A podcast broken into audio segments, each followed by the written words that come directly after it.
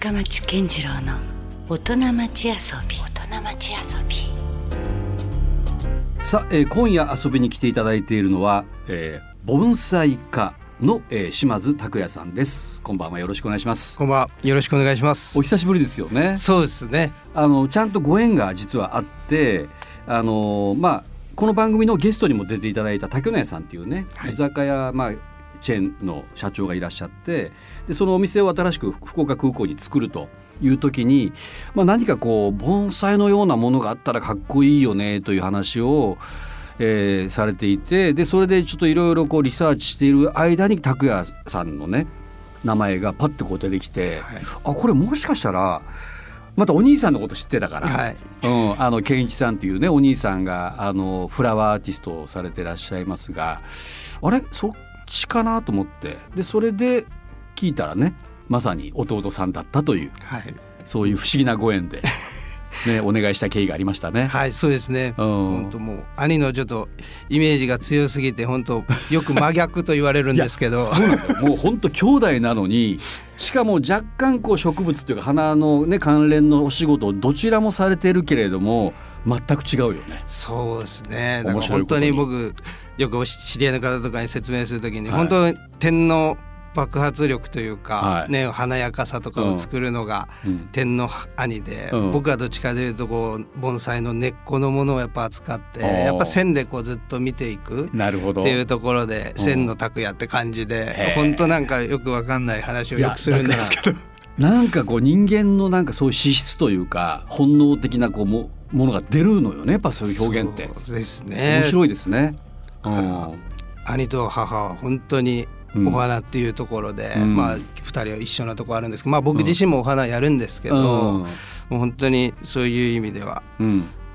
お互いが持ってないものを本当に持ってるなっていう感じではね。本当思いますね。今日はもちろんだからその拓也さんにお話をお伺いしていくんですけれども拓也さんって今おいくつでしたっけ、今37になります。あまだ30代後半。今年38の年ですね。はい。はい。いやでもほら盆栽ってまあ僕はもう還暦過ぎましたけどねそんな僕にとってもなかなかこう出会いがねそうそうあるもんでもないしあのやっぱうかつにこうちょっとこう近づけないぐらいな、はいすごくやっぱ歴史と伝統みたいな、はい。そして今も生き続けているみたいなそういうものじゃないですか。そうですねそ。んな30代の拓也さんがどうやってこの盆栽の世界に目覚めていくのかはい。そのあたりがめちゃくちゃ興味があるんですよ。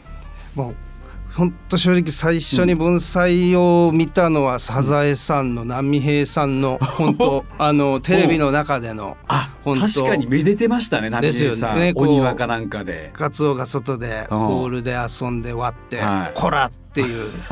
本当あれがなんか盆栽の僕も本当にイメージでうん。その画面を通してあれが最初。で生のものをこう見たのは本当僕があの専門学校あの料理の専門学校にあなんか10もともと飲食店を目指してたというね。うん。ちょっとうちの父がもともとそれこそはい。野球選手で、プロ野球選手でしょ。でうん。母もそういうスタイリストって言って、うん。ねまあ本当テーブルコーディネートから店舗のコーディネートかなからなかなご両親から生まれてますもんね。いや本当にそういった意味、うん。真逆の2人から生まれたのがうん。僕と兄であって、うん。はい。やっぱそれでまあ本当ねちょっと話それちゃいましたけど、まあどっちもやっぱり自分のやりたいことを、うん。そういった意味ずっとやっていく中でやっぱ手に職というか、うん。やっぱ好きなことをやっぱやれっていうのは、うん。本当にやっぱ小さい時から言われててなるほど。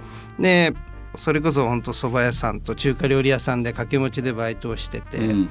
でその蕎麦屋さんにそれこそ一つちっちゃい本当盆栽がポンとうん小さい床の間みたいなところに飾ってあって、はいうん。でまあそれを本当店長にねお水揚げしとってくれって言われて、うん。バイト行った時は皿洗いする前に水揚げして、うん。皿洗いするみたいな、でもやっぱずっとやっぱやっていく中でそれにちょっと根元に苔が生えてきたりとか、うん。なんかこう変化してきて、うん。でこれ店長これって波平さんの盆盆栽っすよねこれみたいな感じで最初せ質問したのが最初きっかけでほでこれどこで求めたんですかっていうような話でこれ僕にも育てれますかねみたいな、うん。そんな興味あるんやったら買った場所教えちゃうぞって言って、うん。それでさーって書いてくれて、おう。でそれで久留米の方にちょっとその緑化センターってあって、え。まあ庭木屋さんがいっぱい30軒があよくそういうお店ありますね。はい。うん。で奥にちょっと盆栽もちょっとあるみたいな、うんまあ本当に材料が売ってあるよううなん。場所があって、うん。でそこを住所書いてもらって久留米かみたいな感じで。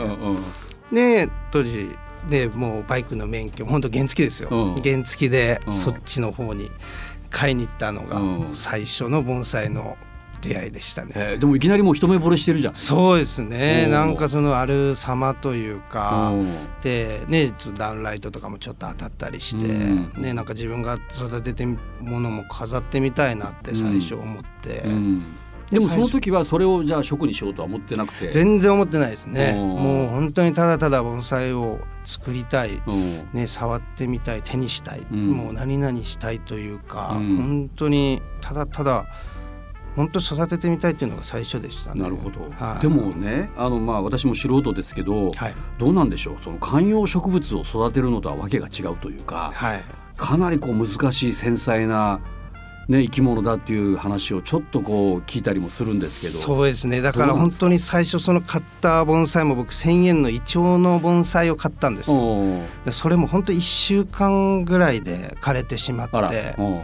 でまあそこで、ね、なんで枯れたんだろうと思ってお水やってたお水をあげてました。でまあ、本当に今となってはねその話もよく聞く話なんですけど、うんうん。ね、お水あげてても枯れるっていうのはなんででしょうかっていうね、質問とかもあるんですけど僕も当時は本当知らなくて同じ質問を買った場所うにん。して、うんだからこれ外出しとったかって言われて、うでえこれ外出さないといけないんですかあそこの上さんに盆栽は四季の移り変わりで生きていくんぞって言われて、うん。で山の植物と一緒ぞって言われて、うん。あじゃあこれ外で育てるもんなんですねっていう、うん。だから本当になんかそういう意味では観葉植物感覚でうん。育ててたのが、うん。本当結局日光不足であったり、うん。風がね当たらないとかで、うん。結局木が弱っちゃったってういう、んだから本当にそういう意味では観葉植物はね南国とかからやっぱね来てるもので、うん。ある程度20度前後の温度と光があったらお部屋の中でもうん。ねこう緑を保ってくれますけど、うん。盆栽はそうじゃいけないんだっていうのを。例えば冬とか、はい。そういうな中でもやっぱ外がいいんですそうですそうです。もう本当に大寒波が来ようが、うん。本当に大雪が来ようが、うん。でもやっぱりね台風とかやっぱその風とかは本当にね鉢側でやっぱ倒れて割れちゃったりするんで、うん風だけはちょっと気をつけないといけないんですけど、うん。雨は大丈夫？雨は全然大丈夫です。雪も大丈夫？もう雪も大丈夫です。ほもう雨とかは本当にもう恵みの雨ってこういうことを言うんだなって本当に思いますけど、えーいやっぱり最近だとさそのはい線状降水帯じゃないけど、あもうめちゃくちゃ降る時あるじゃないですか、はいはいあんなのでも大丈夫？もうとりあえずああいう時はもうまとめてとりあえず雨雨の強さで倒れないように、まあ、うん。固めたりはしますけど、うん全然濡れる分には問題ない。あ。あそうなんだ。逆に言えば強いんだ。ちもうね山の植物と本当にもともとがそういうところに植わってね育ってたものたちなので、だから本当にそういう意味では当時はねアパート桜坂の本当に市内にもう空気湿度もないようなところに住んでたんですけど、本当になんかそういう意味では四季が感じれる場所で育てるためにはやっぱある程度場所が必要だなって思い始めたのをなんか懐かしく思いますけど。その辺でこう目覚めた開花していくのは何歳ぐらいからですか？あーもう本当それこそ当時が、ね、18からね本当に22歳ぐらいまでは本当に東神町商店街であったり、うんやっぱりその自分が作った苔玉とか、うん。ちょっとした盆栽とかを、うん。やっぱりいろんなところで見てもらうことが大事だって思って、うんうん。本当に年間30本ぐらいいろんな喫茶店であったり、うん。本当貸しギャラリーであったり、うん。いろんなところでもう盆栽飾らせてください販売させてください飛び込み営業みたいな。飛び込み営業でバンバンやってましたね。うんうんでそれこそ一つのギャラリーさんがあって、まあ、器屋さんなんですけど、うん。今はちょっともうなくなってしまったんですけど、はい。まあ、そこであの盆栽を貸してもらったのは結構自分の中で大きくステップアップさせてもらえたというか、うん。やっぱりいろんなそれこそあの P2 さんであったり、うん。まあ本当にいろんなお店のところの社長さんとかもちょっと紹介していただいて、うん。本当に自分で飛び込みで行ってもねもう断られるようなうん。場所で展示会とかさせていただいたりして、うん。やっぱそういう中でやっぱ盆栽の意識もなんて言うんですかねうん。本当、商店街とかでバーッと並べる時とかって本当に車にもうバンバン乗せて、うん。持って行き方とかも何も気にしないでうん。車に乗せて持ってってたんですけど、うん。やっぱりちょっとしたインテリアショップとかになってくると、うん。やっぱりちょっと泥を落としてケースもきれいにしとかないかんなとか、うん。やっぱりこう動いていく先うん。でやっぱりねちょっとお宅に入る時ちょっと靴下履き替えとかないといけないじゃないですけど、うん。本当になんかそういう持っていき方であったり、うん。やっぱ梱包の仕方であったり、うん。やっぱりいろんなことをやっぱりしていかないといけないなっていうこう学んでいきながらそうですね。それはもう未だにですけどね。うん本当にだからなんかそういう空間であったりね人にそういったところはやっぱいろいろ学ばしてもらったのはいやでもすごいですよね。若くしてもうその世界にもね入っていってお父さんの教えじゃないけど、はでねそのんなんだろうこう特に誰かに指示するとかいはい。そういうこう師匠みたいなまあ本当師匠誰かって言われたら本当もう母親ですね。あやっぱお母さんがそこで登場するはい、やっぱり僕が10それこそ18 17歳18の時に盆栽始める時も、親父はもう全否定だったんですよ。りもうはっきり言って。やるなと？それいかんと？もう盆栽とかやって土下するかおとうそんなんで飯食えんぞみたいな。あまあ確かにそのニーズっていうかはい。そば、の方が日常的な感じはすごくするしね。だからそういう点母にねこれ盆栽ちょっとやろうと思うって話した時に、うん。いいじゃないのと。もう真逆の。全肯定。はい、で本当にね何かあったら言ってちょうだい。でもやっぱりそのねうん。盆栽をやるのもいいけど、うん。ね盆栽のスペシャリストにならないといけないだろうけど盆栽のスペシャリストにならないでねって言われたんですよ。あ。そう？それも意外ななんかまた教えというか。なんていうんですかねその時は本当によく分かんなかったんですけどやっぱうん。自分もいろんな空間とかそれこそリースとか始めたりとかした時に本当になんかその盆栽だけうん。をやるじじいにはならないでちょうだいねみたいな、うん。まあ、メッセージがうん。うん。母の中であったのかなっていう、やっぱりその盆栽を置く場面であったり、うん。やっぱ背景であったり、うん。やっぱりその間を作っていくっていうところでは盆栽だけやってても、うん。やっぱりトータルバランスでものを見ていかないとっていうのは、本当に仕事始めた時からやっぱりよく言われてたんでね。それこそ。いやこれはまあこのイントロダクションの触りのとこだけでもなかなかもういきなりねディープっていうか面白い話が。ごめんなさい本当。いやいや、き まあ、まだ、まだ全然まだまだちょっとお伺いしたいんですけども、そうですね。だから面白いですよね。ご両親がまたそれぞれこう真逆な価値観を持ってて。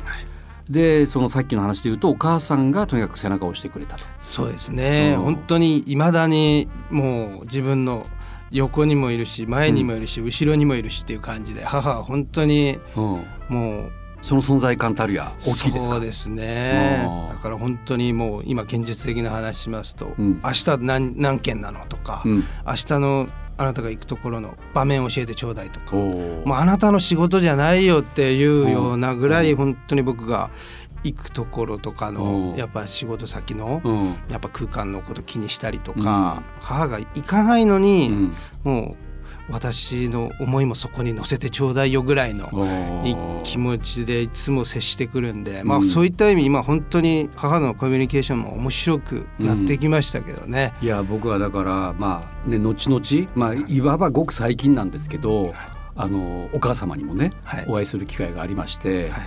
でやっぱりすごい強烈なまあやっぱすごいなんか福岡のねある意味こう文化をはい。こう築いてこられた方の一人なんですよね。だからまあすごい身近なところに実は師匠がいたということですよねつまり。そうですね、うん本当にそれで20代前半の時は本当にそういうのは分からなくて、うん。本当にもう母反面教師あちょみたいな。っとうるさいぐらいな。そうですね、うんやっぱやることをやることに、うん。やっぱりそういった意味否定もしていきますし、うん。そういうそのテイスト合わないでしょうとか、うん。それにそれとか、やっぱまあコーディネートのとか、まあ、スタイリングの目線でですね、うん。まあ、それは本当にあの小学校ね僕が洋服着ていくのとかもやっぱ言われてました。あそこまで。白い T シャツに白いパンツみたいな、うん。まあいいけどお母様スタイリストでもあったわけだからね。はい。うん。だからそれにそれっていうのは母の結構口口癖でしたよね。センスが磨かれたねこれは。子供の頃からでは。今思うとですね。でもさ子供からすりゃうるさいお母さんよねいやうるさいお母さんですよ、ね。本当に いやいやねほんとそこまでも別に言われんでもいいやろうぐらいのは感じをね言ったらね。いでもやっぱね静かな母よりは、うん。まあ、僕も兄もうるさい母の方がいいなっていうのは、多分今本当それは思いますね。なるほど、はい。まあ、とはいえ完全にそのお母さんの背中だけを追っかけたわけでもなくて、はい。盆栽はほら自ら目覚めてるじゃないですか。そうですね。だからそこが唯一反抗できるとこなんですけど母に。なるほど。うん。やっぱりね盆栽のうん。やっぱり育っていき方であったり、うやっぱりねそういったのは母も全然ポカーンとしてるところあるので、うん。そういった意味ではねもう盆栽の自分が今外回りでお世話になってるところとか、そういったところでは本当に自分の思いとそこのやっぱ亭主であったりクライアントさんの、うん。ね、思いとの本当バランスでやっていってるんですけど、うん。まあ、そこにでも母がガンガン入ってくるんですけどね。あそこにもコメントしてきますかお母さん、入ってくるところには まあ、ありがたいような迷惑なようなみたいな。まあただ分かってくれるかと思いますけど。いやいやいやでも本当ねもう想像がつくというか。しかしでもこの道今何年目ぐらいですか？今は盆栽を始めてから本当ちょうど約20年になるんですけどでもやっぱりね本当にまああの年数っていうよりはうん。本当にもう数かなっていうのは本当この頃自分の中でやっぱ思っててなるほど。やっぱどんだけね手を動かしていきたかにもよると思いますし本当に、うんまあね。もちろん20年で極めれるようななんか道じゃないような気もするんですけ多ど分もうね自分が亡くなるまで答えは多分見つからないと思いますよね、そういった意味では。コールもないですしね。僕よりやっぱ年取っていくうん。木ですし、うん。本当そういった意味では、ね、今本当僕の手元にあるだけであってね本当今後その木がどういうふうになっていくかっていうのは、ね、何百年ぐらいの大体その寿命というか？大体本当あの盆栽で一応公表されてるうん。のではやっぱり約600年とか。600年単位もあるんだ。そういうものとか結構ありますね。まあ木もね樹齢何百年とかっていそうですね。もう何千年とかもあるじゃないですか。ね、うん。まあ本当およそっていうところなんですけど。それはもうある種のこうバトンを今受け継いでるだけぐらいな。いや本当そうです。そんな世界、ううん。んだから本当代々で盆栽園の家業で、うん。やっぱ来られた方たちのところとかにやっぱそういう盆栽がやっぱいっぱいあったりするんですけど、うん。そういった意味僕はやっぱり一大というか、うん。ね、自分からやっぱ始めたので、うん。本当そういう木が、ね、ご縁があったらうん。何鉢かずつこう買ってきたりとかうん。して自分で育てて形をまた変えてとか、うん。本当そういう形で育ててる盆栽も数十鉢はありますけど、うん。やっぱりもう何百年単位の盆栽は本当にもうね自分の木をそこに乗せちゃいけないというかねもう本当にね顔を出したらいけないみたいな。なんか息つないであげるぐらいの本当感覚にさせてくれるやっぱ迫力であったり生命力はやっぱ感じますよね。なんかどんなそれは価値観になっていくんだろうとは思うよね。だってほら人間ってまあ仮に人生100年としても、はい。どっかでこうまあ起承転結みたいなはい。そういうシーンを描きたいわけじゃないですか、はい。でもケツがないんだもんね。そうですねだから関わってるものに対してはね。本当に植木鉢をちょっと変えてあげたりとか、うん。本当まあそこにね人間の手がやっぱ確実に入っていくんですけど、うん。なんかそういう意味ではね今自分が持ってる盆栽の最終形態の形なんて、うん。本当に描いてる木もなくて、まあ、うん。こうしていきたいっていう木はいっぱいあるんですけど、その過程として、はい、うん。でもね結局そうなってもそこからまた変わっていきますしね。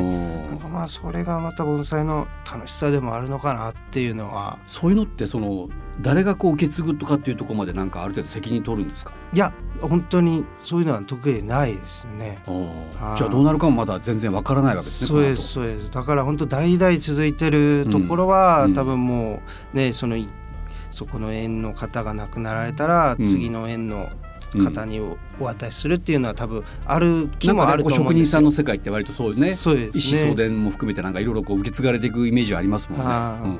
だからちゃんとそういうねその後の盆栽のいなんていうんですかね、行方というか、うん。そういうのをやっぱきちっとしてる方もおられるとは思います、うん。やっぱそういうもう何百年とか経った盆栽とかを、うん。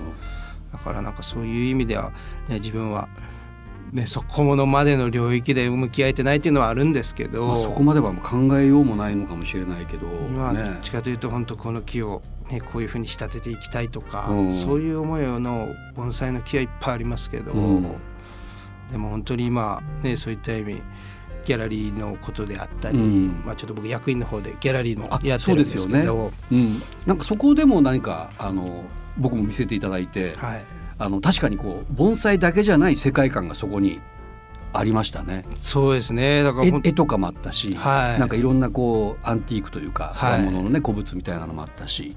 だから本当になんかそこもね最初の話ちょっと戻りますけど、うん、やっぱりね盆栽を飾るシーンであったり、うん、ね盆栽を飾った時に周りに見えてくるものであったり、うん、やっぱりなんかそういうののテイストをやっぱりね合わせていきたいっていうまあコーディネートっていう言い方もあれですけど、うん、やっぱりそこの間を作っていくっていうところで、うん、やっぱり背景であったりね例えば盆栽を飾る敷板であったり、うん、やっぱりいろんなものがあっての本当最後締めに盆栽飾るぐらいの、うん、なんか本当そういう感覚でなんかギャラリーの方はいろんな展示会をやってて、うん、まあだけ陶芸展っていう形で開催するのは陶芸家に植木鉢作ってもらったりとか、はい、今ちょっともう嫁さんが陶芸をやってて自分たちで作ったりしてるんですけど、はい。うん、本当に20代最初の頃は。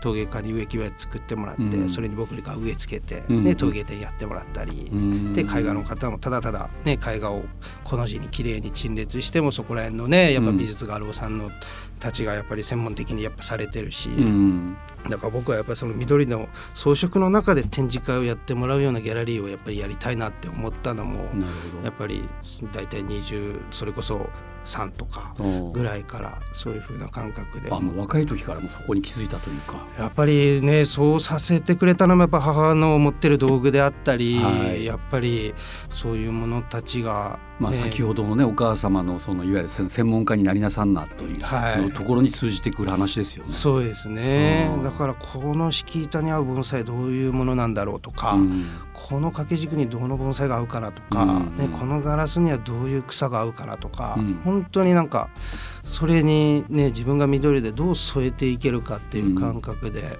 本当にやりだしたのはすごい、うん、覚えてますね。その辺がまあいわゆるこう波平さんの世界でいう盆栽とまた違うところ、ね、そうですね。だからあの波平さんも結局ね、うん、あの盆栽だけじゃなくて、うん、ねあそこに例えばお部屋の中に飾って絵画が抽象画がかかってたりとか、うんうんうん、なんか本当そういうなんかまた波平さんも盆栽だけじゃないところもいろんなことを盆栽と一緒になんか放送されてたらまた盆栽のイメージもまたみんな変わったのかなとも 思ったりもする時もあるんですけど、だから本当ね、まあ、やっぱそれだけやっぱ盆栽って皆さんのイメージといういやだからそれだけさ逆に言うと進化してきてるのかもしれない、ね、そうですね。盆栽を取り巻く世界観っていうのは、い、ね、今本当関東関西のねやっぱり僕の先輩方たちがやっぱされてる盆栽リースの場所であったり、うん、確実にやっぱね僕が盆栽始めた時代からこのね数十年振り返るだけでも、全然そこに盆栽があったかなっていうような場所にやっぱ盆栽が飾れられたりしてるし、うんうん、まあ、福岡はなかなかねこう盆栽を見る機会って正直少ないんですけど。確かに、ね、生活の中でなかなか目に入ってくる場面っていうのがね。そうですね、うん、だからなんかそういった意味ではこうディスプレイ文化といいますか、うん、やっぱ京都とかもねやっぱ街歩くとお花がやっぱり向かい花で生けてあったりとかね、はい、されますけど、うん、京都のギャラリーとかにもやっぱり普通に置いてあったり京都のギャラリーさんとかもそうですね、もうお花、そこもやっぱりね専門的に、稼働家が店舗に入ってお花いけたりしてるとこもありますし、それこそおかみさんがね直接お花いけたりされてるとこもありますし、まあ盆栽もねそういった意味飾られたりしてる場面もやっぱ数店舗は見たことはあるんですけど、うん、やっぱり街歩いてて緑を見る機会は多いですよね。確かにねやっぱ福岡とはやっぱそこら辺がやっぱり大きく違うかなまあでもそこも担ってる可能性ありますよね。そうですね。だからプラスに考えるとね、まあ本当にこういうディスプレイの一つのアイテムとして、ね、盆栽っていうところは自分の中ではチャンスかなっていう感覚でも思ってますけど、だからそのね仕事のあり方っていうのがちょっと面白くてその販売というよりはリースなんでしょ？うだから。そうですね。もう本当に空間装飾っていう形で、うん。やっぱり、ね、母から教えてもらったやっぱお花であったり、うん。やっぱ盆栽もなんかそこの空間に合わせていく、ん。やっぱねその空間に大きいものがいい小さいものがいいっていうのは、やっぱその現場に行かないとわからないですし、うん。うん。やっぱそこに合う木を選んでうん。そこに持っていく、まあ本当ねその池込みっていう言い方と盆栽リースってやっぱ大きくなんかイメージは違いますけど、うん。でも感覚的には一緒の感覚で言ってますやっぱそこにねしつらいに行くっていう感覚で、うん。だから同じ植物でも花とは似て非なるというかねそう全然こうあり方が違う感じはしますね。ですね。うん。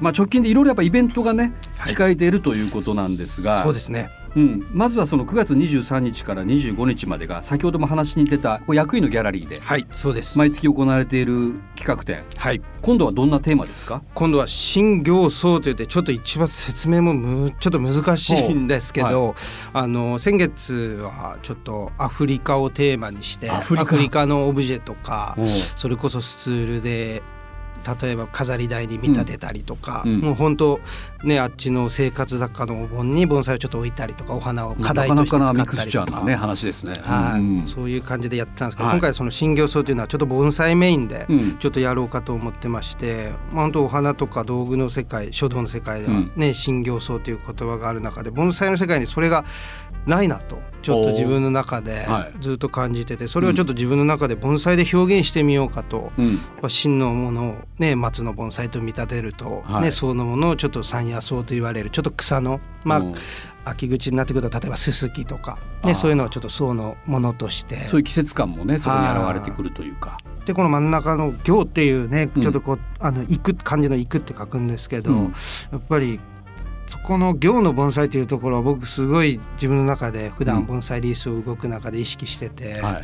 やっぱりね持っていく先で同じ盆栽もやっぱ見え方がこう変わるっていう。うん。だから本当にね真のいい空間に持っていくとそれが本当に真の空気感にもなると思いますし、うん。うん。ね本当にそのちょっと暖かいような場所に、うん。その硬い盆栽も持っていくとなんかちょっと柔らかくもなったりするだろうし、なんかそういうのをちょっとね小さいギャラリーなんですけど、はい。その中でちょっと新行僧のちゃんとフロアを作ってうん。ちょっと表現してみようかと思ってます。なるほど、まあ、まさにそのまあ盆栽はよくこう小宇宙みたいなね例えられ方もされるけど、そういうもう空間がそこには自分なりに作ってみようかと思ってます。これが9月の23日、はい。えー祝日ですよね。からはい25日まで。はい。3日間、はい。はい、あると。で夕方5時から10時までは、えー拓也さんもそこに在廊というかいらっしゃると。いうことで、おります。他にもねいろいろもう出てますよ。10月1日からも別の。そうですね、はい。あの僕が人生初めて買った絵画がその田上正勝さんって言って、はもう山口の方で描かれてる78歳の画家さんなんですけど、はい。まあ、本当にその方の作品に最初見た時にもう本当盆栽を合わせて飾りたいなって思った絵があってうん。本当その方のずっとギャラリーでも扱わさせていただいてて、でまあ1年に1回展示会やってまして、はい。今回はちょっと秋をテーマにまあいろんな作品持ってくるんですけど、うん。その高見さんの作品と自分のお花であったり盆栽であったりオブジェをはい、作品に合わせて一緒に展示会をするっていう形で、これが10月1日から10日まで？えー、と12日まであですね。12日まで、はいギャラリーの方であ同じギャラリはい。ーで開催とはい、いうこととあともう一つあります。あと一つが、うん。あのキャナルシティの無印良品さんで。ありますね。はい、そこであの福岡盆栽展って言ってちょっと去年から立ち上げたんですけどこれは、あの僕がちょっと10代からお世話になってる盆栽家のお兄さんと、うん。うん。あともう一人糸島の方ではい。盆栽をされてる方とさ僕3人で。あグループ展のような。はい、うん。ちょっとまあ盆栽の魅力をやっぱりしっかり盆栽を見たことない方におうなんか伝えていこうっていうので、ちょっと去年マークイズさんではい。ちょっと初めてさせていただいて、ちょっとそういう流れで今回はちょっと無印のキャナルシティ店さんで、あの福岡盆栽展をちょっとさせてもらう形これがになってます。10月の29日からはい、11月6日まで。そうですね、い。ちょっとこの時も極力無印さんの方にうん。自分も店頭に立ってしっかりお話できていけたらなと。あじゃあこうやってだんだん我々の身近にも盆栽が見える場面をね。そうですね。ちょっとこういう盆栽の形だけにもやっぱしっかり特化したイベントもうん。やっぱ間に入れていってやっぱ自分の動きもまた違う形でうん。やっぱ盆栽を伝えていけたらなっていうのでうん。本当になんかそういう意味ではもうねクラシックな盆栽をやってるおじさん方々も来ていただきたいですし、うん。やっぱり若いね盆栽もね見たことない方うん。も来ていただきたいですし、はい。まあ皆さんの中でも盆栽に触れる。なんか日本人ってきっと多分そういうなんだろう DNA じゃないけど、はい。きっとなんかね初めて見たとしてもはい、なんかこう心の中にねそうです入っねてこれるような世界があるんじゃないかなと思うんですけどね。はい。うんということでよかったらぜひじゃあ皆さんこの中でね行けるところがあったら行ってみてください。ぜひよろしくお願いしまあ、ます。詳しい他にもインフォメーションは、えーホームページか、えー SNS、はい。これはどういうキーワードで検索したら出てきますか？あえっと僕の名前でもあの出てきますけど、はい、うん。ギャラリー島津でも出てきますので、ギャラリーしますか、はい、じゃあこちらでねぜひチェックしていただければと思います。よろしくお願いします。じゃあ引き続き来週もまはい。たゲストでよろしくお願いします。はい、はい、ということで今夜のゲストは盆栽家島津拓也さんでしたどうもありがとうございましたありがとうございました。Love FM Podcast. ラブ f m のホームページではポッドキャストを配信中スマートフォンやオーディオプレイヤーを使えばいつでもどこでもラブ f m が楽しめますラブ FM.co.jp にアクセスしてくださいね Love FM Podcast.